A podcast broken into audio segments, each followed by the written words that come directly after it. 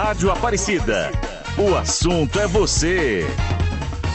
Rádio Aparecida, o assunto é você e hoje nós temos dicas para proteger informações online, viu? É verdade, uma realidade que atormenta e é questão de dúvidas de muitos. É o vazamento de dados no Brasil, algo que está se tornando cada vez mais comum, não é verdade? Você já sofreu com isso? Pois é, no dia 28 de janeiro é comemorado o Dia Internacional. No dia 28 de janeiro é comemorado o Dia Internacional é, para conscientizar a privacidade de dados e o objetivo da data é conscientizar sobre a importância de proteger suas informações privadas na internet. E a professora Flávia Gabriela é, conosco hoje, trazendo dicas muito importantes para você, com toda certeza, se proteger com os seus dados pessoais. Primeiramente, bom dia, professora. Seja bem-vindo. Uma ótima manhã. Bom dia, Eduardo. Bom dia a todos os ouvintes da Rádio Aparecida da 90. Eu agradeço muito mais uma vez o convite de vocês e estou à disposição. Então, Flávia Gabriela, por exemplo, nós queremos perguntar para você já de início quais são os tipos de ações que se tornam comuns mas na verdade são um grande problema nessa questão de proteção dos nossos dados pessoais. É, na verdade, Eduardo, como está muito fácil para a gente, né? Como nós acessamos a internet de maneira muito fácil, nós já dominamos a ferramenta, já sabemos como nos conectar, como nos comunicarmos, como, é, como fazer as nossas compras online. Então essa facilidade, ela vai se tornando confortável e a gente vai acabando pela, pela acessibilidade, preenchendo tudo de maneira muito rápida, muito fácil e muitas vezes por impulso, né?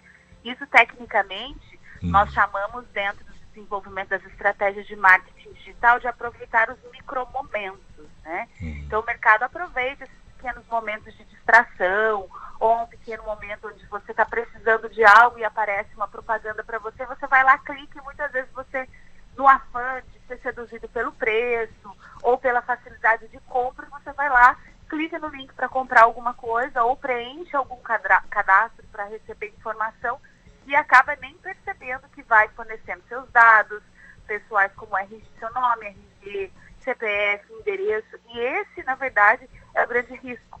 Porque a gente não avalia onde é que nós estamos colocando as nossas informações e para quem nós estamos fornecendo os nossos dados pessoais. Agora, é o mercado e as pessoas mal, mal, mal intencionadas também, né? Que se aproveitam desse momento, né?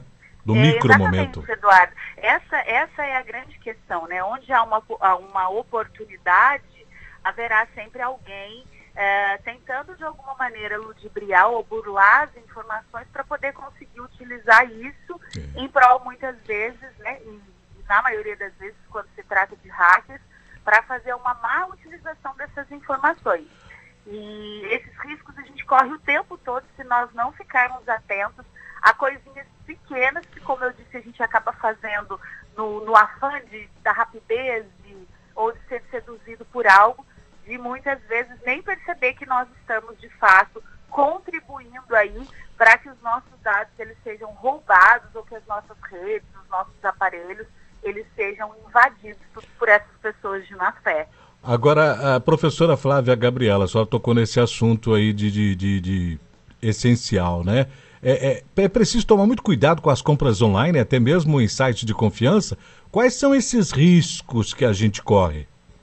É, é, tem uma, uma questão muito comum, né, Eduardo? E eu vou ser muito sincera com você, não, hum. vou, ser, não vou ser aqui uma pessoa de dizer que eu muitas vezes quase já caí por conta desses micromomentos, né, de ser muito rápido, hum. é, de você olhar algo, ou ser seduzido pelo preço, né? Ou você é seduzido por aquela informação que a gente chama, você clica lá no que a gente chama de call to action, tecnicamente, né? Você vai lá, você tem uma chamada para ação, clique aqui e, e aproveite esse desconto, a gente chama de gatilhos mentais no marketing, né? Clique aqui, aproveite esse desconto, últimas uh, cinco unidades, gratuito só até as próximas 24 é... horas, e daí você entra ali e fala, nossa, eu não posso perder essa oportunidade, vai lá e clica. Né? É o chamariz é o chamariz, é de fato, porque há todo um, um processo de estudo de neurociência mesmo, para entender qual é a nossa reação enquanto consumidor e o que, que facilita de fato o nosso processo de compra e entram essas pessoas de má fé, como você citou aí é, no início da sua fala, né? E quais são assim, as informações, eh, os elementos ou os indicadores que nós temos que ficar atentos na hora de executar esse tipo de compra? Né? Primeiro, todo o layout da página uh, da, das funções do site. Né? Se tem presença do nome da marca, se tem CNPJ da empresa que está vendendo, por exemplo, ou está se propondo a vender um produto ou um serviço, se tem contatos primários que a gente chama que é telefone, e-mail, WhatsApp, endereço, vale a pena sim mandar uma mensagem para saber se funciona. Né? Às vezes você gera um boleto e quando você fornece o seu celular, automaticamente você recebe uma mensagem: Olá, Eduardo. É. É, estou aqui para te auxiliar na sua compra. Se você precisar de uma segunda via de boleto, eu estou aqui para te ajudar. Depois que você paga o boleto, você não consegue mais falar com aquele contato. Né? Isso é uma coisa também muito comum Acontece e eu tenho muito. visto muita gente caindo é. nesse tipo de cilada.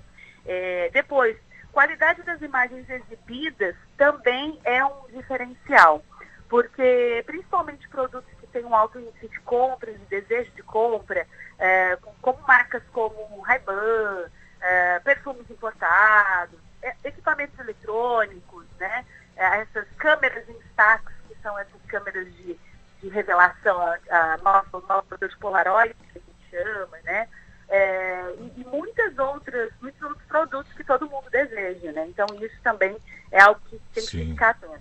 Agora, tipo de conteúdo, é. se tem presença de link para as redes sociais, se tem aparência visual. E tem uma coisa muito importante também, Eduardo. Hum. Quando a gente vai comprar, os sites que realmente são, são sites confiáveis, eles têm um selo de certificação que nós chamamos. Quando você está navegando, ele aparece na sua barra de compras um cadeadinho, um cadeadinho bem no cantinho, né? Hum. Que é aquilo que garante que a gente chama de HTTPS. HTTP. Esse S é de seguro. Isso. Então, quando você é transportado para uma plataforma segura, o HTTPS, ele acrescenta o S de segurança, que são sites certificados. Então, com esse tipo de, de ação, você corre menos riscos de cair em ciladas, como essa compra é, é, que pode te gerar um problema depois, pode não te entregar o produto, ou pode ser de fato alguém querendo só roubar os seus dados pessoais. Agora, por falar em cilada, redes de Wi-Fi públicas podem ser uma cilada, um grande problema? Essa é essa pergunta é ótima, Eduardo, porque na maioria das vezes a gente entra num shopping ou em qualquer outro é. lugar e aparece uma sequência de de, de, redes sociais abertas e aí você fica felizão, né? Ai, olha, Opa! Wi-Fi é. aberto. Vai ver é depois. É mesmo que eu vou me conectar, né?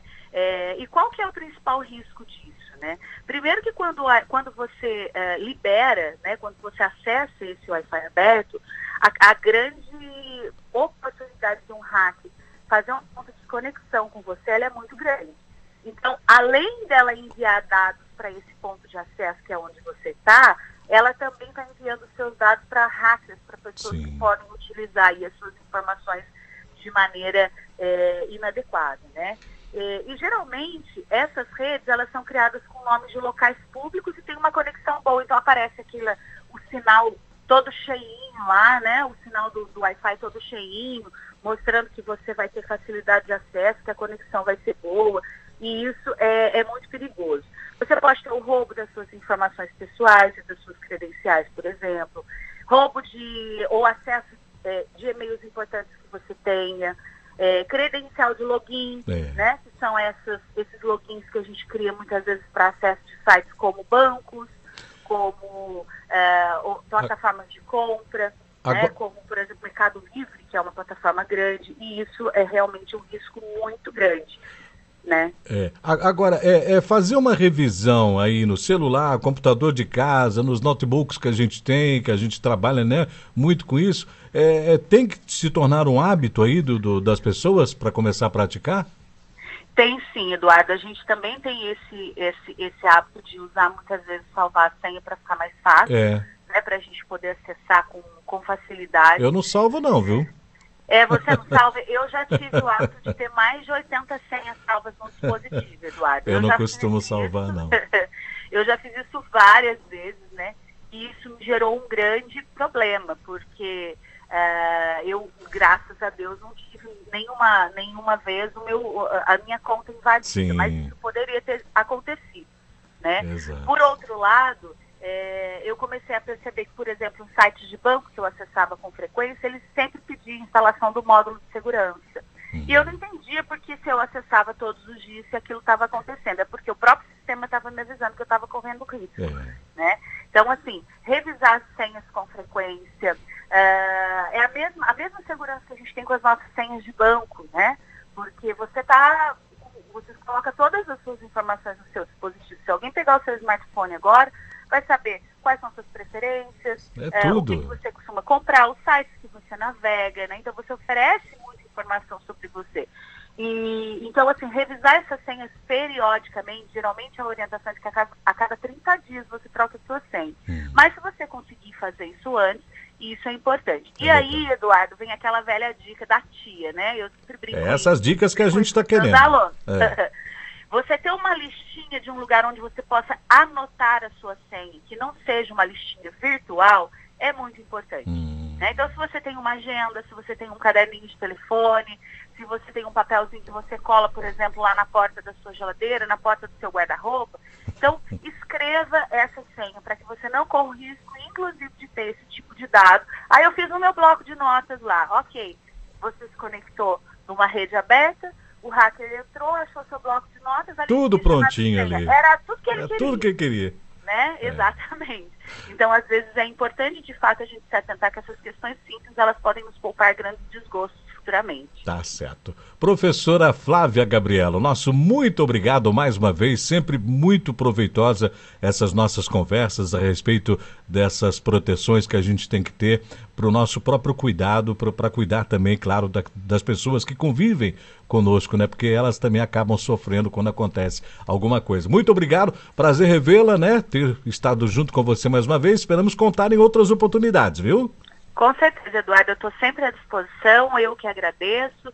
E, e, no que precisar de informações, nós estamos aqui sempre para isso mesmo, tá bom? Um tá. abraço a você e a todos os ouvintes. Um abraço, tchau, tchau.